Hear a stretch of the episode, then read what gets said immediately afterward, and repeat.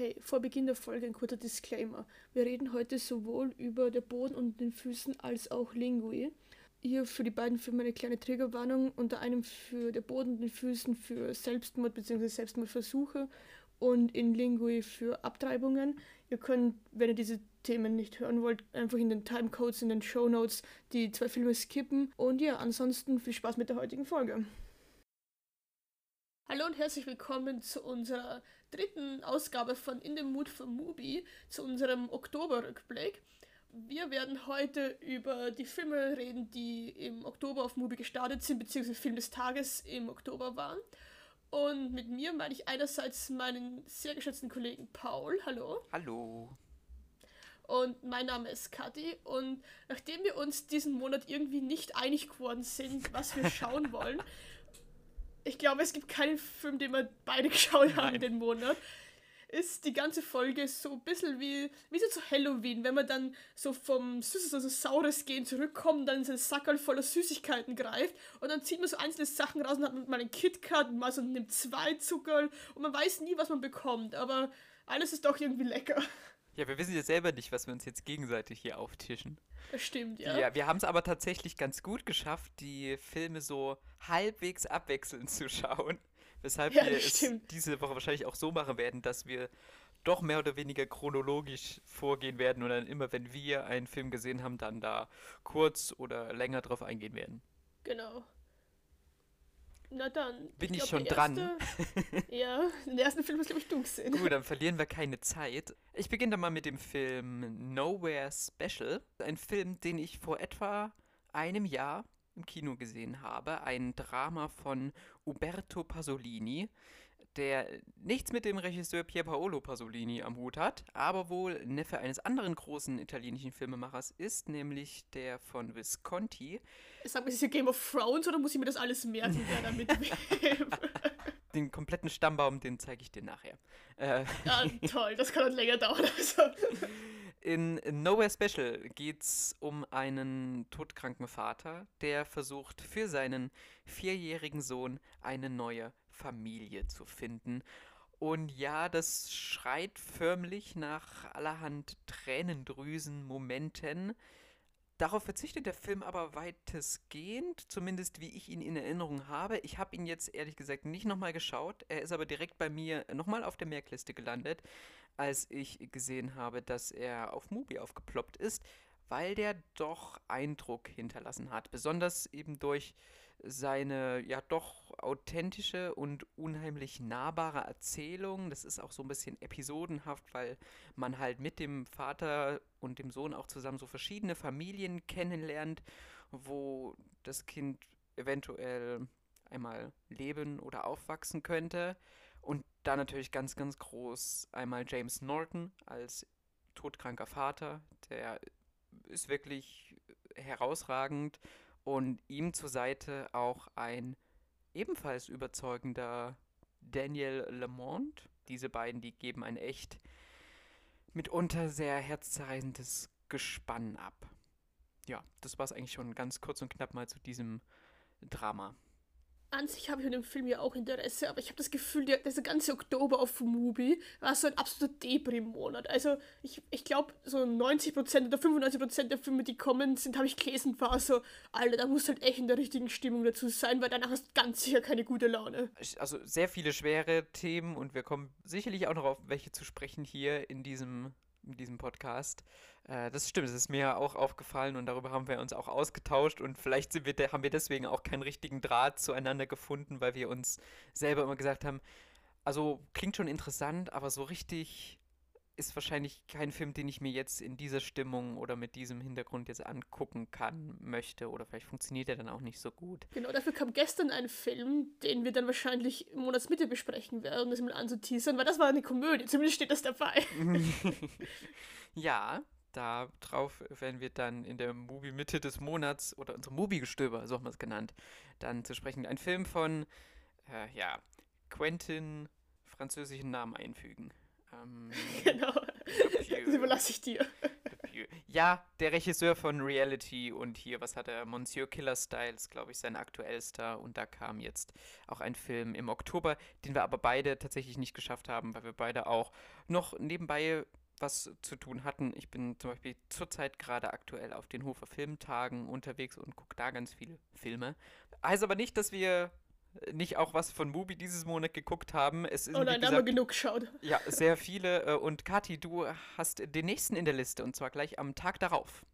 Ja, genau. Ich habe am, also der ist am 9.10. erschienen, habe ich aus der Ferne geschaut, weil ich eigentlich ein Fan von Dokumentarfilmen bin, auch von etwas absurderen Themen und so. Also nicht, dass es den jetzt zutrifft, aber so allgemein einfach. Und da geht es äh, um also ein Doku über die Türkei im Prinzip, also der Regisseur Thomas Aslan. Ja, ja, der hat seine, seine, äh, seine Retrospektive oder sein das Gegenkino, glaube genau, ich, heißt ja. es auf Movie, was wir ja letzten Monat, wo letzten Monat schon ganz viele Filme erschienen sind und wo wir uns noch nicht dran gesetzt hatten. Du hast dir jetzt zumindest den einen angeschaut. Genau. Das ist aber ja. eine Doku, ja. Ja, genau, genau. Ich glaube, es ist ein einziger Dokumentarfilm und der ist 2005 damals zwei Monate durch die Türkei gereist, weil das auch sein, äh, sein Geburtsland halt ist und der dort aufgewachsen ist. Und ja, also das ist keine typische Doku, würde ich mal sagen. Es gibt so gut wie absolut keine Einordnung oder Voice-Over sonst was. Also, wenn es hoch herkommt, werden in dem Film vielleicht 15 Sätze gesprochen oder sowas in der Art. Ähm, immer nur so ganz kurz, wenn sie einen neuen Stadt oder Ort halt kommen, äh, sagt er halt kurz, ähm, wo sie sind und auch vielleicht ganz kurz eine geschichtliche Einordnung, aber nicht viel. Das Einzige, was wirklich ähm, persönlich wird, obwohl es ja irgendwie der Aufhänger war, dass er so seine Familiengeschichte aufarbeiten möchte, ist, wenn er dann in seinem alten, äh, Geburtstag seiner Eltern, in seinem alten Haus dann ist und dort noch seine Tante trifft und, mit, und die dann kurz interviewen und dir ein bisschen was erzählen. Aber ansonsten ist es so ein ganz nüchterner Blick auf die, das Leben dort. Also hauptsächlich hat man eine Kameraperspektive und dort passiert dann einfach Zeug und das wieder auch, also da sieht man dann Schulkinder oder Straßen oder einfach im, dass er fünf Minuten lang mit dem Bus mitfahren und dort so einen Jungen filmt, der halt das Geld einsammelt und Tickets verkauft, bla bla bla. Also das sind wirklich Momentaufnahmen quasi. Ja, genau, aber die auch wirklich lange dauern, die das wirklich so dann minutenlang ausspielen, das ist eine, diese eine Szene, diese eine Aufnahme. Und ja, auf das muss man sich halt irgendwie einlassen, weil wie gesagt, man kriegt halt keine Einordnung zu irgendwas. Man muss sich halt alles entweder danach selber nachlesen oder sich selber seine, also seine Gedanken dazu machen oder wie man das einordnen könnte, aber er erzählt einem halt nicht, was passiert und was da gerade für Sachen vor sich gehen. Das kann man mögen, wenn ich eine Doku schaue, würde ich schon gerne auch Sachen lernen vielleicht. Dann ist es nicht der richtige, also für mich nicht der richtige Ansatz, aber so von den Bildern und vom Einblick her, die man dann halt natürlich in das Leben bekommt, weil er halt nah dann bei den Leuten ist und die Stra also in den Straßen irgendwie sieht man halt Sachen, die man sonst nicht sehen würde, was auch seinen Charme und, ähm, hat und sehr interessant ist ohne das jetzt äh, abwertend zu meinen, ich habe den ja auch gar nicht gesehen, aber es klingt für mich so ein bisschen nach dem, kennst du dieses Spiel Geogesser? wo man ja. irgendwo auf äh, Google Maps oder so ausgesetzt wird und dann herausfinden muss, wo man sich genau befindet, ohne jetzt die Anhaltspunkte so. So ein bisschen wie eine filmische äh, Version davon äh, hatte ich jetzt die Assoziation. Ja, ja, ja, ein bisschen. Nur, dass man weniger Straßen und Bäume sieht, sondern dann doch mehr Menschen. Doch mehr Menschen, okay. Mal, mehr Alltagsleben vielleicht. So. Ja, genau. Ja, genau, okay. genau, mehr Alltagsleben. Aber wenn man halt so gar keine Ahnung über die Geschichte, ich meine, der Film ist jetzt auch schon, da ist das ein 5 rauskommen, das heißt, damals war es auch noch eine andere Zeit, wenn man gar keine Ahnung von der Geschichte irgendwie von der Türkei hat oder so, dann kann man da auch immer sitzen und sich denken, okay, aber warum, wieso und was, was passiert hier jetzt? Ja, aber ja, ja, okay. ja, wenn man sich weiß, was man einlässt, sind das schon interessante Einblicke einfach in, sagen wir es, nicht die typischen große Sache, die man in der Doku sonst erwarten will, sondern eher direkt am Leben dran, direkt an den Leuten. Ne? Wie lange geht der denn? Geht der eine anderthalb Stunde oder ähm, so? Der geht eineinhalb Stunden, also 90 Minuten. Ne? Okay, ja. Und dafür muss man dann, also wenn man, da, wenn man das nicht macht, muss man dann schon die Geduld mitbringen, dann halt wirklich 90 Minuten da zu mhm. sitzen mhm. und sich das anzuschauen und wirklich diese, diese Bilder, die einfach, die stehen dann halt da und dann sieht man halt so fünf Minuten, wie gesagt, das Innere von dem Bus und das war's. Mhm.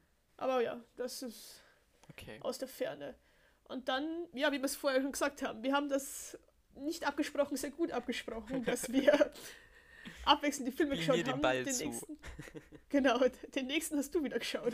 Ja, ich habe, jetzt bringe ich ein paar Tage äh, vor. Dazwischen kam auch, glaube ich, noch ein Film von Thomas Arsalan. Ich habe bisher immer noch keinen ähm, gesehen, weil es, es, sind so viele Filme und dann erscheinen auch noch, das erwähne ich hier jetzt schon mal, ja auch noch Filme auf Mubi, die jetzt nicht unbedingt Film des Tages sind, die ja aber dann vielleicht doch äh, interessant sind. Zum Beispiel äh, Paris gehört uns, der ist da ganz unauffällig aufgetaucht. Da war auch äh, der Sturm und äh, Nanook und so weiter. Also auch tatsächlich ein paar Filmklassiker, die dann einfach mal so drauf äh, aufgetaucht sind, die ich jetzt äh, nicht mehr geschafft habe, die wir vielleicht dann auch mal bei Mubi-Gestöber behandeln. Aber apropos da Klassiker... Da wacht man da früh auf zu ganz panischen Nachrichten von Paul das ist alles viel zu viel. Jetzt habe ich noch andere Filme auf Mubi die nicht Film des Tages waren, die ich alle schauen möchte. Wann soll ich die Zeit herkriegen? Ja. Und weil ich gerade Klassiker angesprochen habe, äh, kommen wir mal zu einem Film, der 1953 erschienen ist. Der, der, trägt den deutschen Titel Die Dame ohne Kamelien. Das ist der zweite Spielfilm des bekannten italienischen Regisseurs Michelangelo Antonioni. Und ein Film um eine junge Frau, die ins Filmgeschäft einsteigt, beziehungsweise da hineingezogen wird und die dann dort verschiedenste Dinge durchlebt. Im Vordergrund hier ist das italienische Filmgeschäft. Und ja, das spielt natürlich zu einer Zeit, in, in der Frauen äh, noch viel mehr auf ihr Äußeres beschränkt wurden, das Ganze noch sehr viel salonfähiger war, sie vor allen Dingen auch für ihr Aussehen zu casten oder zu engagieren. Und es gibt Einblicke in das Filmbusiness, auch so die, die Schattenseiten der Produktion. Es ist jetzt kein reiner Liebesbrief an die Filmindustrie oder an das italienische Kino, wie es vielleicht äh, zum Beispiel bei, weiß ich nicht, Cinema Paradiso aus Italien war. Man sieht häufig die Perspektive eben jener jungen Frau, die heißt Clara. Die wird gespielt von Lucia Bosé, eine Schauspielerin deren Werdegang ich ganz spannend fand, als ich mich da kurz eingelesen habe, die ursprünglich aus einer Bauern- und Arbeiterfamilie kommt, dann Verkäuferin einer Konditorei war und 1947 dann die Siegerin der Miss Italy-Wahl war. Aber das ist wirklich so eine Tellerwäsche zur Millionärgeschichte im Prinzip. Ja, so ein bisschen. Und ich glaube, dass diese Miss Italy-Wahl dann natürlich auch dazu beigetragen hat, dass sie dann eben ins Filmgeschäft gewandert ist und dass sie jetzt hier unter anderem auch eine der Hauptrollen spielt.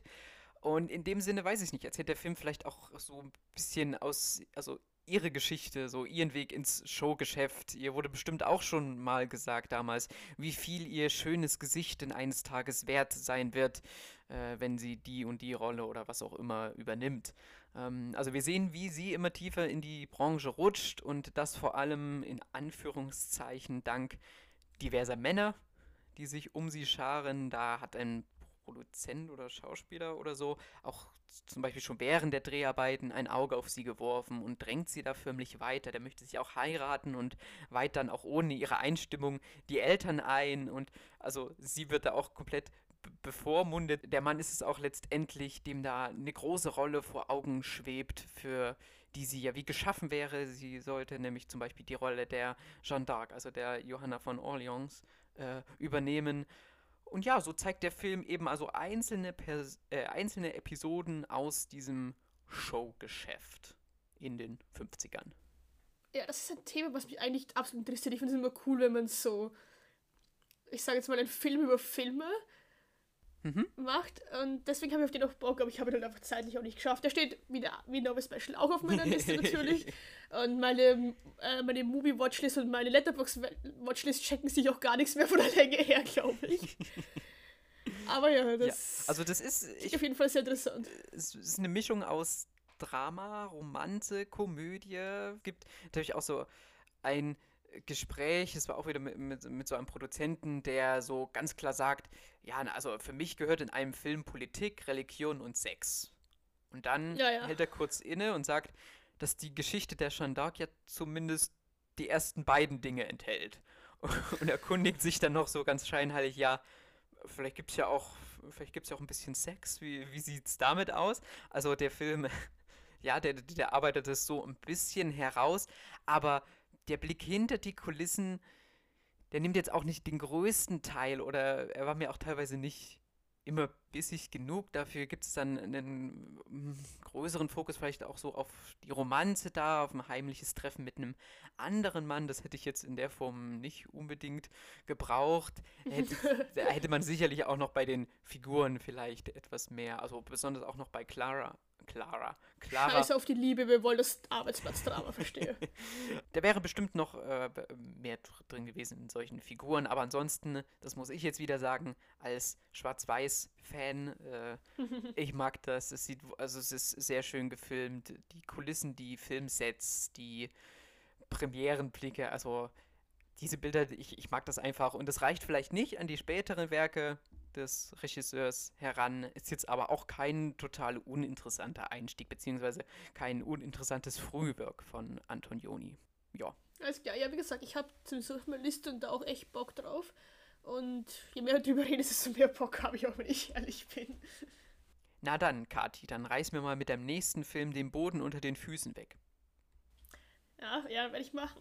Und zwar, haben, der ist am 14.10. diesen Monat gestartet und heißt passenderweise der Boden unter den Füßen und ist ein österreichischer Film. Einer der Hauptgründe, warum, nicht einer der Hauptgründe, aber ein Grund, warum ich ihn geschaut habe, weil ich beschlossen habe, ich möchte mir österreichisches Kino einfach schauen aus Interesse.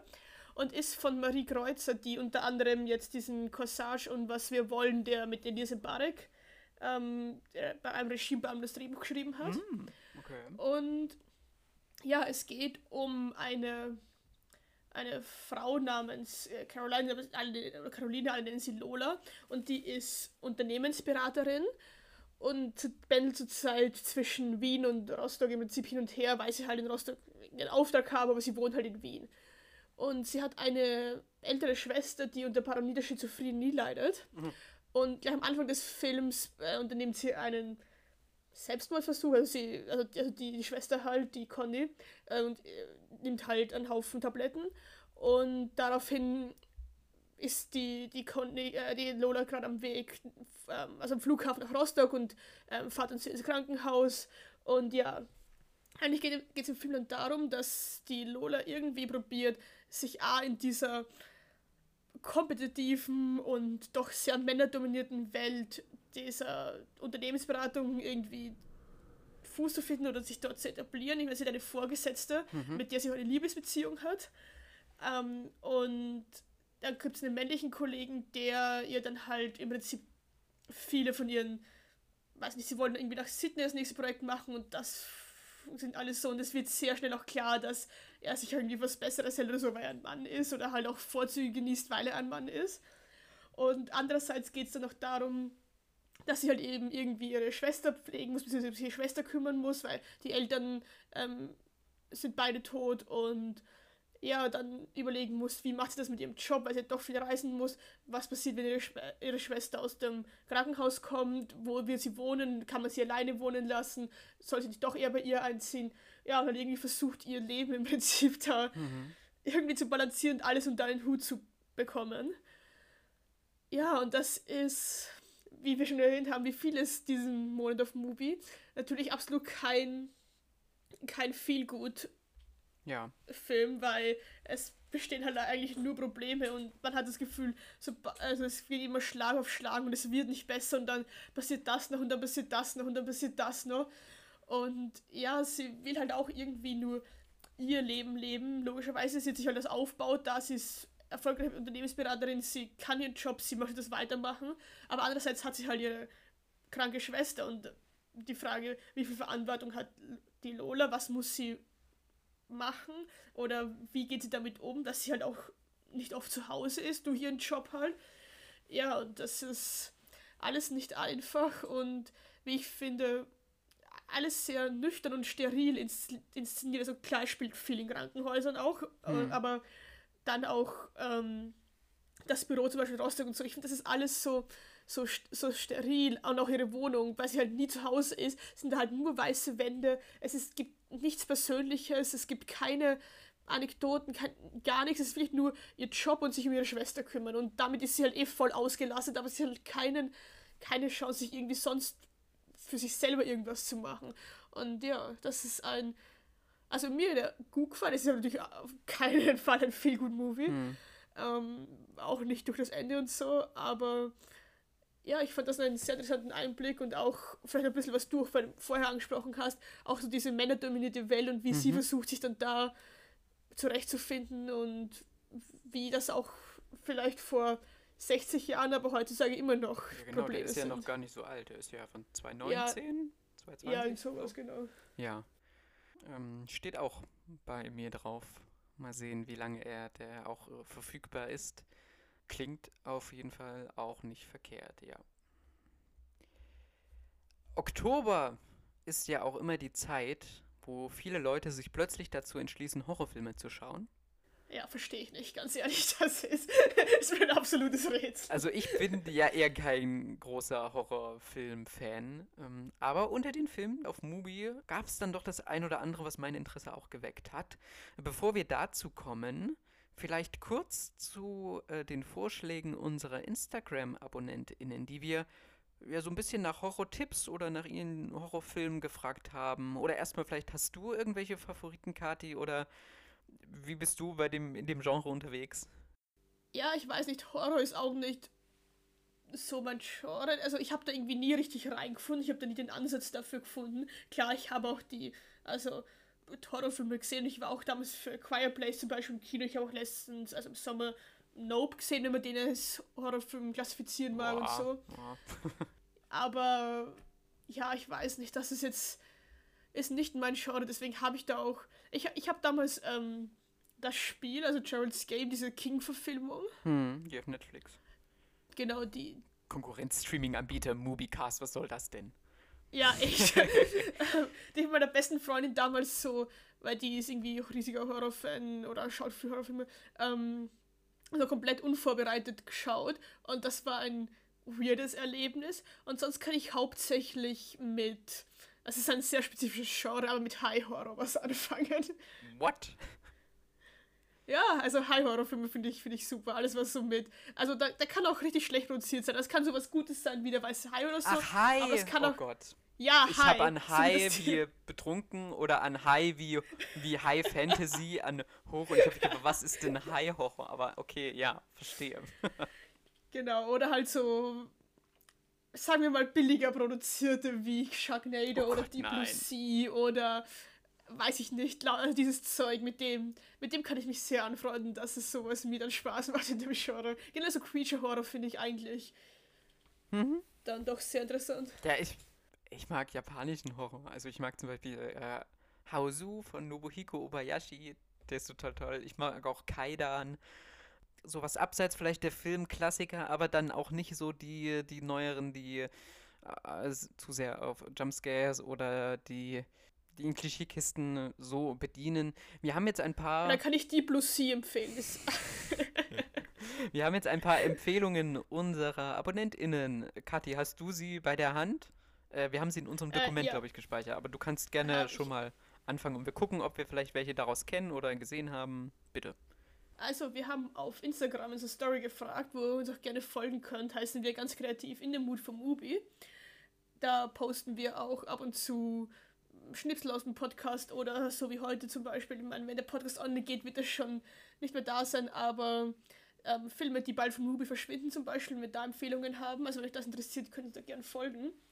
Und da haben wir unter anderem die Antworten bekommen auf unsere Frage, welche Horrorfilme vielleicht auch abseits vom Mubi äh, ihr so gern schaut, ähm, einmal Don't Worry Darling. Hm. Das ist doch der neue Ganz mit neu. Harry Styles.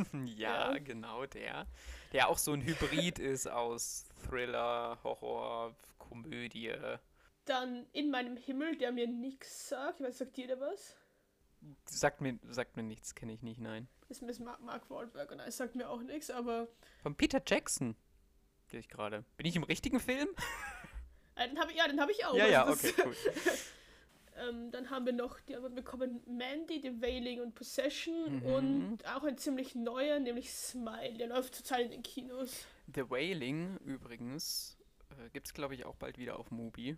Zumindest habe ich das gesehen, ja. dass da ein, ich glaube, ab Ende Oktober, wir nehmen das ja wieder ein paar Tage früher auf, damit wir es pünktlich releasen können. Aber The Wailing ist meines Erachtens ab 29. Oktober, also sehr zeitnah wieder auf Mubi verfügbar. Ah, ja.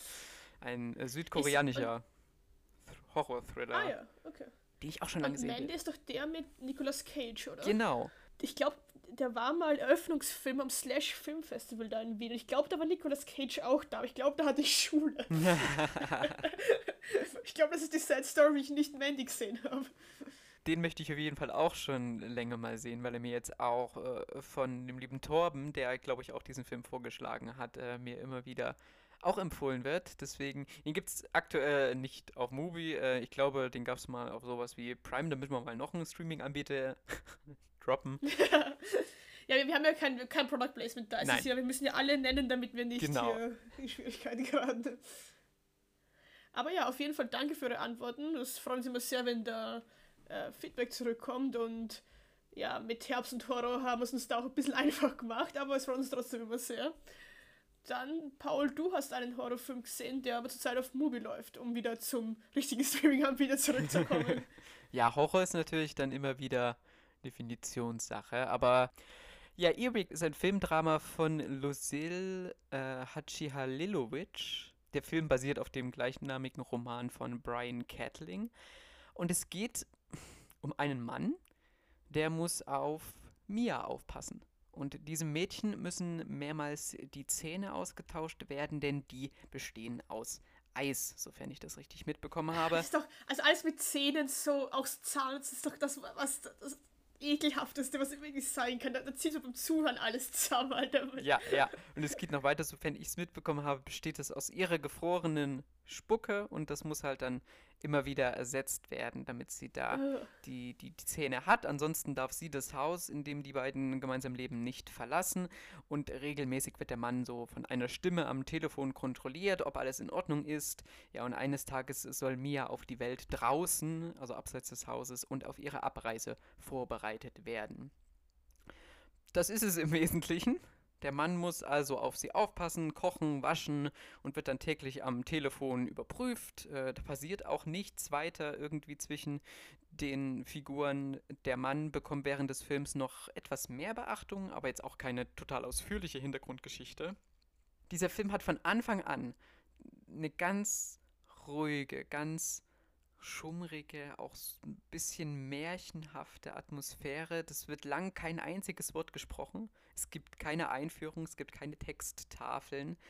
Aber dadurch, dass es eben so leise ist und äh, wortlos alles vonstatten geht, desto deutlicher sind die Geräusche, die man wahrnimmt. Das Ticken der Uhr, die Spucke, die sich im Mund sammelt, Schritte im Flur, die, das Dielenknarren.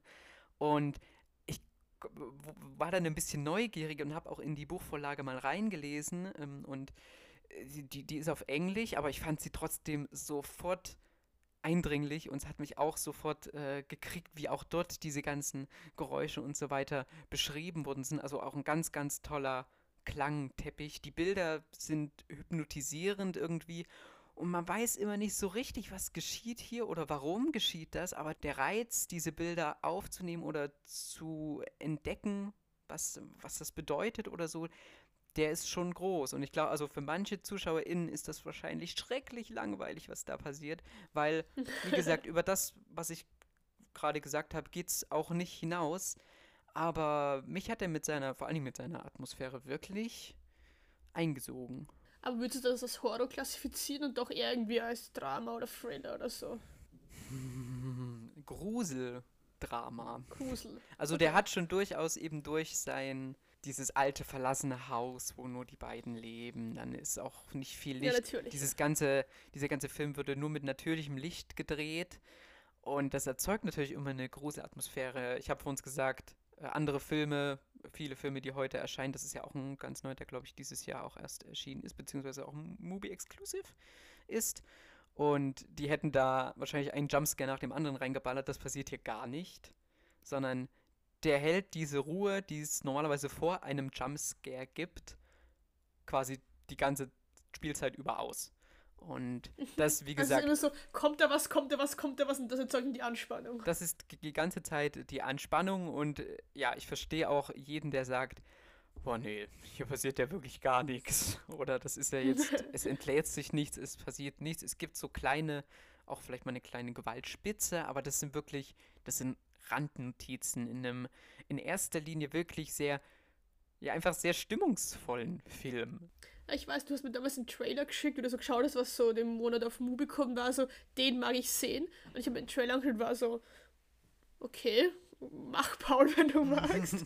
Aber anscheinend hast dir das Richtige ausgesucht, weil es scheint mir so, als hätte dir gefallen dann. Es lässt sich, finde ich, schwer in Worte fassen, weil es so ein Mysterium für sich ist, diese Geschichte. Ich habe mir dann dazu auch ein Interview mit der Regisseurin angeschaut, die ein bisschen von ihren Inspirationen oder von ihren Beweggründen erzählt hat, diese Geschichte, diese Kurzgeschichte zu, oder naja, diesen Roman zu adaptieren. Und sie fand eben die Geschichte so mysteriös und reich an Dingen, die irgendwie erzählt werden können. Und sie beschreibt vor allem auch dieses Bild der Eiszähne als als eines der ersten Dinge, was sie so in erster Linie zu dem Film bewegt hat, eben zu sehen, ob dieses Bild, ob sie dieses Bild auf den Screen bringen kann, ob sie das auf, den, auf die Leinwand zaubern kann. Und dann hat sich der Fokus des Ganzen so etwas ergänzt und dann auch vielleicht ein bisschen verselbstständigt. Eine Collage an interessanten Bildern, über die man sicherlich noch sehr viel reden kann oder in die man sehr viel hineindeuten kann. Ich müsste ihn, glaube ich, jetzt auch nicht sofort wiedersehen, weil ich erstmal diese Stimmung jetzt noch so bei mir habe. Aber vielleicht äh, lese ich dann doch nochmal in dem, in, dem, in dem Roman ein Stückchen weiter. Aber für diejenigen, die so auf so eine ganz ruhige Art von ja, Gruseldrama oder auf, so, also auf sehr atmosphärische Dinge stehen, die jetzt vielleicht auch nichts dagegen haben, wenn mal der, der geht auch jetzt nicht so, ich glaube, der geht über anderthalb Stunden, fast zwei Stunden, in Anführungszeichen, nicht so viel passiert. Ähm, für die ist das ein Blick wert. Und wenn man sich, ja, wenn man die ersten zehn Minuten gesehen hat und merkt, das langweilt, dann braucht man den Film, glaube ich, nicht weiterschauen. Alles klar, dann zwar kein Horrorfilm, aber so von der Stimmung, die du beschrieben hast, ähm, schlägt er vielleicht auch mal nächster rein. Und zwar habe ich geschaut Window Boy, who uh, also like to have a submarine. Nein, who would also like to have a submarine? Ich habe zwei verschiedene Titel aufgeschrieben. Window Boy would also like to have a submarine. Genau. So heißt er. Und ja, es geht, also anfangen tut der Film mit in so einem kleinen Dorf. Die finden dort eine Hütte im, weiß nicht, im Wald und im Dschungel dort, die sie noch nie vorher gesehen haben. Und beschließen dann, dass sie irgendwie Wachen dort aufstellen, weil sie halt nicht wissen, was diese Hütte ist und sie strahlen dir irgendwie übernatürliche Fähigkeiten oder so zu, weil sie halt auf einmal da waren, diese Hütte. Und dann geht's um einen jungen Mann, der auf so einem großen Kreuzfahrtschiff arbeitet und dort halt, also nicht Deck putzt und halt dort Arbeiter ist. Und der findet eine Tür mit einer Verbindung zu einer Wohnung von einer Frau und geht dann dort auch rein und schaut sich die Wohnung an und freundet sich mit dieser Frau auch an. Ja, das war's eigentlich. also, der ist, der ist komplett entschleunigt, der ist absolut ruhig. Es gibt sehr wenig Dialoge. Es ist alles sehr mysteriös, fast so ein bisschen märchenhaft alles, weil man weiß nicht so genau, warum das alles da passiert. Es gibt so, es ist so wie eine Tür, wie, die nach Narnia führt oder so. wenn, man da in, in, seinen Kasten aufmacht, aber der macht halt in so einem, irgendwo unter Deck halt, irgendeinen so irgendeine Mitarbeitertür auf, die hinter irgendwelchen Säcken versteckt ist und kommt dann halt im, im Badezimmer von dieser Frau in dieser, in dieser Wohnung raus. Mhm. Und diese, diese, diese Tür dort ist halt so eine Verbindung zwischen diesem Schiff und dieser Wohnung. Und ja, das ist, das hat manchmal so, ich weiß nicht, ich habe vor einiger Zeit die Legende des Ozeanpianisten geschaut ja. mhm. und und der hat auch so, ich meine, klar, der, der, der hat da ein bisschen anders mit diesem Pianisten, der, ähm, der sich da irgendwie beweisen will, bla bla bla, aber so von der Grundstimmung her, auch von diesem ganzen Märchenhaften und von diesem, auf diesem, auf diesem Kreuzfahrtschiff, das hat alles etwas, ja, etwas sehr ruhiges, entspanntes, aber trotzdem so mysteriöses. Man hat, es ist kein Horrorfilm oder so, man hat keine Angst, irgendwas passiert, sondern es ist immer so eine, so eine Grundspannung, aber einfach aus dem Grund heraus, dass man nicht weiß, was genau passiert, was, ähm, was Sache ist. Und. Aber klingt jetzt auch ähm, so ein ähm, bisschen äh, künstlerischer. Oder ist er denn auch so in seiner Aufmachung? Ist er vielleicht auch teilweise ein bisschen.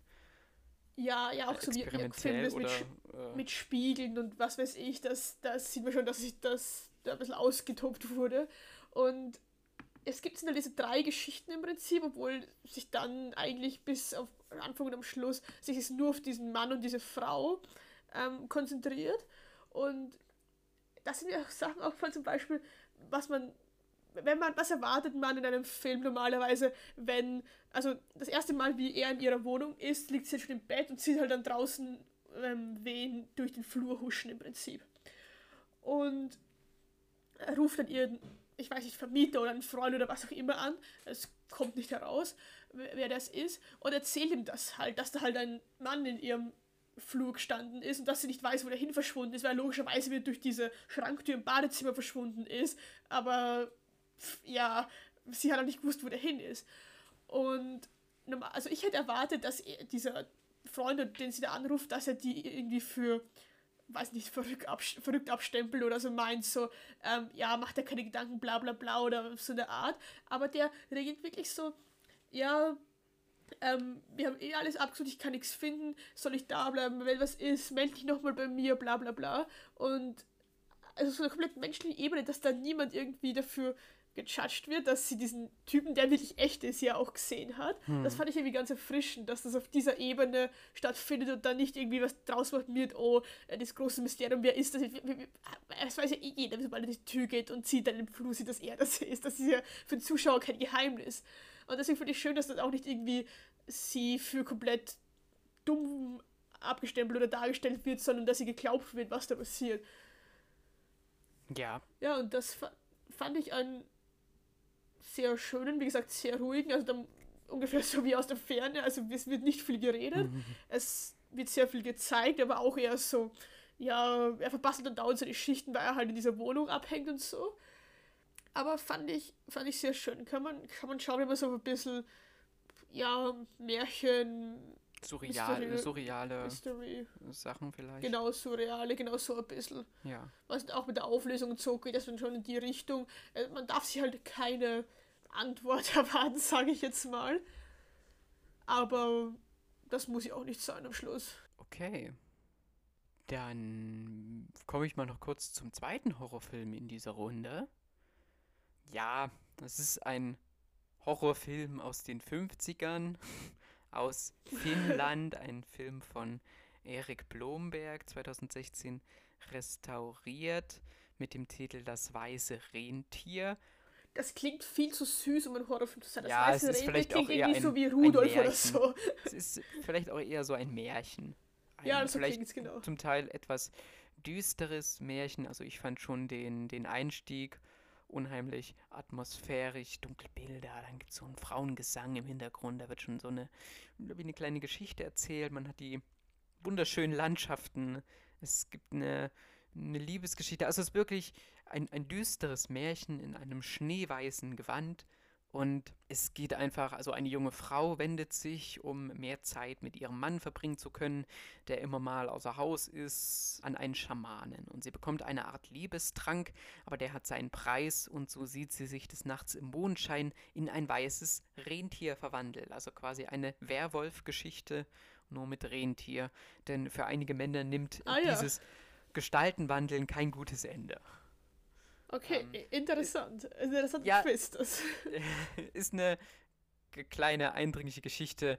Wie gesagt, also wenn jemand da einen Zugang zu dieser Art von Film findet, dann kann er gerne mal reinschauen und passt vielleicht wirklich irgendwie in die Jahreszeit. Vielleicht sogar noch in den Winter, weil es ist schon alles sehr verschneit und sieht schon alles sehr schön aus dort.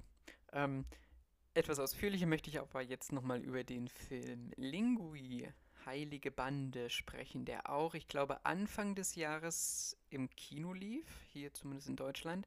Ein Film aus dem Tschad von Mohamed Saleh Haroun, dessen Spielfilmdebüt Bye Bye Africa bereits schon bei den Filmfestspielen in Venedig, glaube ich, ausgezeichnet worden war. Mit Lingui war er dann in Cannes eingeladen.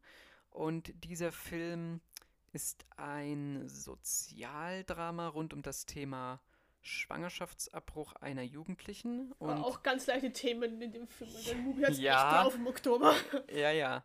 Äh, das ist vor allen Dingen im zentralafrikanischen Chat nochmal noch mal eine ganze Ecke schwieriger. Ja, es gab ja auch zuletzt, ich weiß nicht, ob du ihn mittlerweile schon gesehen hast, diesen Niemals selten, manchmal immer Nein, leider noch nicht. Den, der steht auf meiner Liste, den mag ich unbedingt sehen. Aber das ist halt auch leider. so ein Film, wo ich auch mal mhm. in der Stimmung ja, ja. sein muss, um den zu schauen.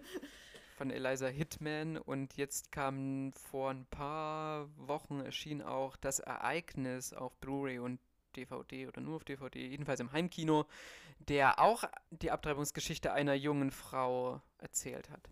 Ich habe in der Sneak vor ein paar Wochen ähm, Call Chain gesehen. Ah ja, ja. Stimmt, der erzählt auch von dem, äh, von, ja, was war das? Eine, ein Zusammenschluss ja, diese, von. Genau, Zusammenschluss von Frauen, die halt illegale Abtreibungen in den USA durchgeführt haben, weil es halt nicht legal ist, war. Mhm.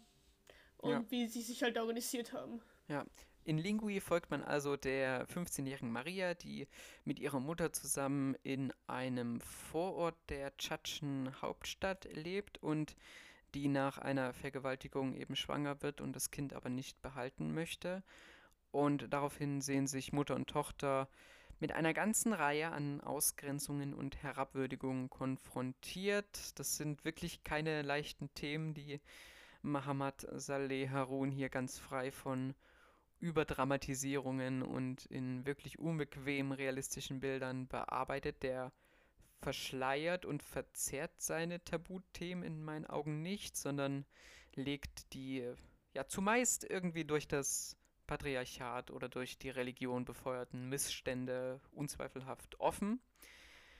Die Milieuseinblicke, die sind auch sehr nüchtern und sehr roh. Das, das ist schon ja, also diese, diese Abwendung, diese Bevormundung und die äh, mangelnde Hilfeleistung, da ist es schon ganz glaubhaft, äh, wie die zu Gefühlsausbrüchen und dann eben zu so stillen Eskalationen, auch zu Zuspitzungen führen. Die DarstellerInnen sind toll. Ähm, die stehen vor allen Dingen auch sehr oft im Vordergrund, während die Männer so oft als unheilvolle Schatten ein bisschen inszeniert werden und im Hintergrund oder am Rand verschwinden. Ein Film, der nicht allzu viele Worte in den Mund nimmt, der auch viel allein über die Gesichtsausdrücke oder über Körperhaltungen und so weiter erzählt und auch mit seinem Titel Lingui äh, da ein bisschen Facetten liefert.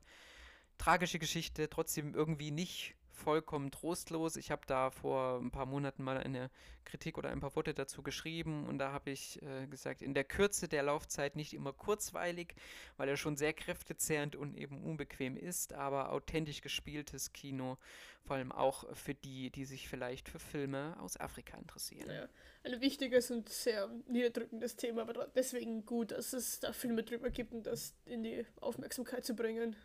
Mhm, genau. Ja, das war es tatsächlich soweit von den Filmen, die ich gesehen habe. Ich habe noch hin und wieder wo reingeschaut, aber nicht mehr viel Filme beendet, weil, ja, wie gesagt, mein Filmplan ist aktuell sehr voll. Aber du, Kathi, du hast noch zwei Kurzfilme, glaube ich, geschaut. Genau, ich habe die zwei Kurzfilme, die jetzt am Ende des Monats erschienen sind, von Morgan Quentins. Hoffentlich spricht man den so ausgesehen, nämlich A Human Certainty und Surviving You Always. Und ja, also, das waren Erlebnisse, nennen wir mal so. Ähm, also in der Human, Human Certainty geht's, der Aufhänger, das habe ich äh, in der Früh, wie ich auf Twitter gescrollt bin, habe ich diesen Ausschnitt äh, auf, auf dem Twitter-Account von Mubi gesehen und war so, hm, welcher Film ist das? Und dann war ich so interessiert, dass ich den Film dann geschaut habe. Also gut Social Media Arbeit. ähm, und zwar war das, war das die Aussage, die nur so mit Schrift war, ähm, in der Art, frei übersetzt jetzt, ähm, wenn wir schon Schluss machen miteinander, lass uns wenigstens einen Ort tun, der schön ist. Und lass uns aus dem Stand, Stand treffen. Ja, und es geht halt eben darum, dass ich bin mir nicht, ich glaube, es ist biografisch. Ich möchte mich da aber nicht festnageln, aber ich glaube schon, dass er sich mit einer mittlerweile Ex-Freundin, nehme ich an, ähm, halt zum Schluss machen am Strand trifft und sie dort dann ein, ein Paar beobachten, das halt irgendwie gerade eine schöne Zeit hat und dass er dann danach nochmal zu diesem Strand zurückkommt, weil er halt nicht über sich hinwegkommt. Aber das Ganze ist, also alles, was erzählt wird, wird nur durch Texteinblendungen erzählt und gleichzeitig gibt es immer eine, eine Ebene, eine, eine Audioebene, in der Sachen erzählt werden, in Tonbandaufnahmen laufen, was auch immer. Es gibt immer zwei Ebenen und man muss irgendwie versuchen, beiden diese Ebenen zu folgen. Das war echt eine Herausforderung. der geht zwar nur 20 Minuten oder so und der andere Surviving Your Always nur 18, aber das haben beide gemeinsam, dass du wirklich immer, du hast immer eine Textebene, du hast immer ein, eine Geschichte, die erzählt wird durch Text eben und gleichzeitig hörst du irgend, irgendwas anderes. Zum Beispiel Surviving You Always geht es auch irgendwie um sein Drogenkonsum und dann um eine Freundin, die dann im Knast war und was weiß ich. Und da hörst du, also du liest, was seine Erfahrungen mit Drogen sind und wie, äh, wie was für einen schlechten Einfluss sie auf sein Leben hat, ne? Und währenddessen hörst du aber von einem, weiß ich nicht, Wissenschaftler bin mir nicht sicher, ähm, was für andere Effekte diese Drogen auch haben können im Prinzip oder welche wissenschaftliche und welche dann Realität, also welche Effekte in der Realität hatten. Das sind so zwei verschiedene Ebenen und zwei komplette Kontraste im Prinzip, die halt gleichzeitig dann in diesem Film passieren.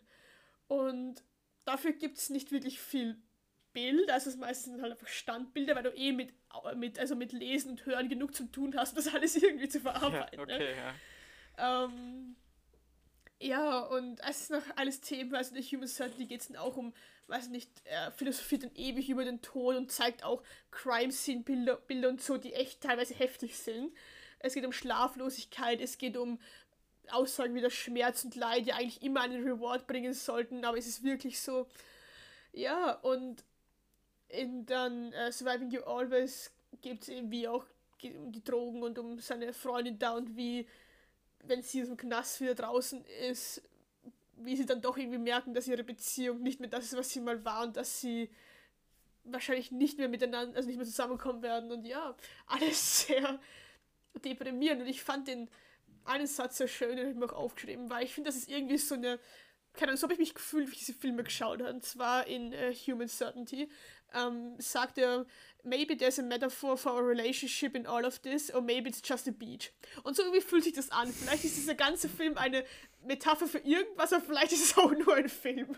Also, das ist nicht ganz sicher was, aber es ist auf jeden Fall, nachdem wir ja ähm, in unserem in der letzten Retrospekt, also in der letzten Recap die John Smith Kurzfilme hat, ne?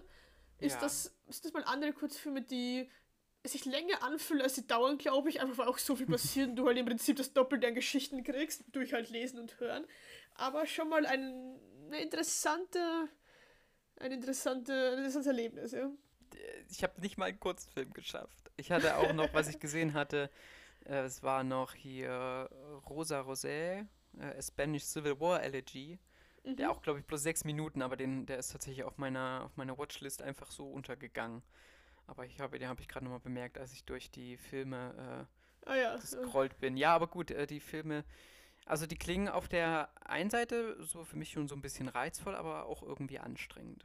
Ja, auf jeden Fall. Also es ist nicht so, dass du mal sagst, eh, dauert nur 18, 20 Minuten, mache ich gar mal. Also das hm. ist, da braucht man schon dann die, die, die Willenskraft und die Konzentration dazu, das zu machen. Ja. Ja, war, war viel Schönes, schön, war viel schön Deprimierendes dabei. Es war ja echt. Und wir haben auch echt noch, also es ist nicht so, dass wir jetzt noch, wir, wir könnten noch wahrscheinlich über so viel mehr Filme reden. Es kam noch auch ein Film, den wir, glaube ich, beide auf der Liste hatten, äh, Free Chol Soli. Oh ja, genau, ja. Über den äh, inhaftierten, glaube ich, äh, Koreaner da in Chinatown. Was? Genau, und was wir noch schauen werden, wahrscheinlich beide bis zur nächsten Folge hoffentlich, ist dann Keep an Eye Out. Genau. Ähm, dann gab es außerdem noch The The African Desperate oder Naokos Lächeln kam auch noch drauf. Alles Filme, ja, die wir aber dann äh, nicht nochmal geschafft haben. Oder Anfang des äh, Monats kam noch Just the Wind äh, oder Invisible Demons. Also sehr, sehr umfangreiches Programm wie immer und ach. War, wie anfangs versprochen, eine sehr bunte und abwechslungsreiche Folge, nachdem wir jetzt doch einiges an Filmen durchgebracht haben, weil wir uns nicht einig geworden sind, aber hat das Doppelte an Input und Output geschafft dieses, diesen Monat. Aber ja, dann, ja, ihr könnt uns auf Insta folgen, äh, in the Mood for Movie, oder wenn ihr uns lieber eine Mail schreiben wollt, geht das auch in the Mood for Movie at gmail.com.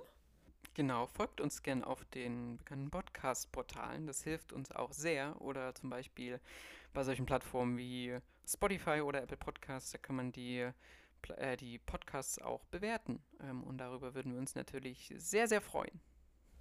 Und ansonsten würde ich sagen, hören wir uns in zwei Wochen wieder zu unserem Movie-Gestöber dann mit vielleicht ein bisschen mehr Komödien und nicht ganz so runterziehenden Filmen.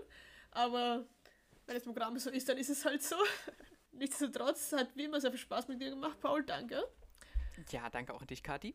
Und wir hören uns dann in zwei Wochen. Bis dahin, ciao, ciao. Tschüss.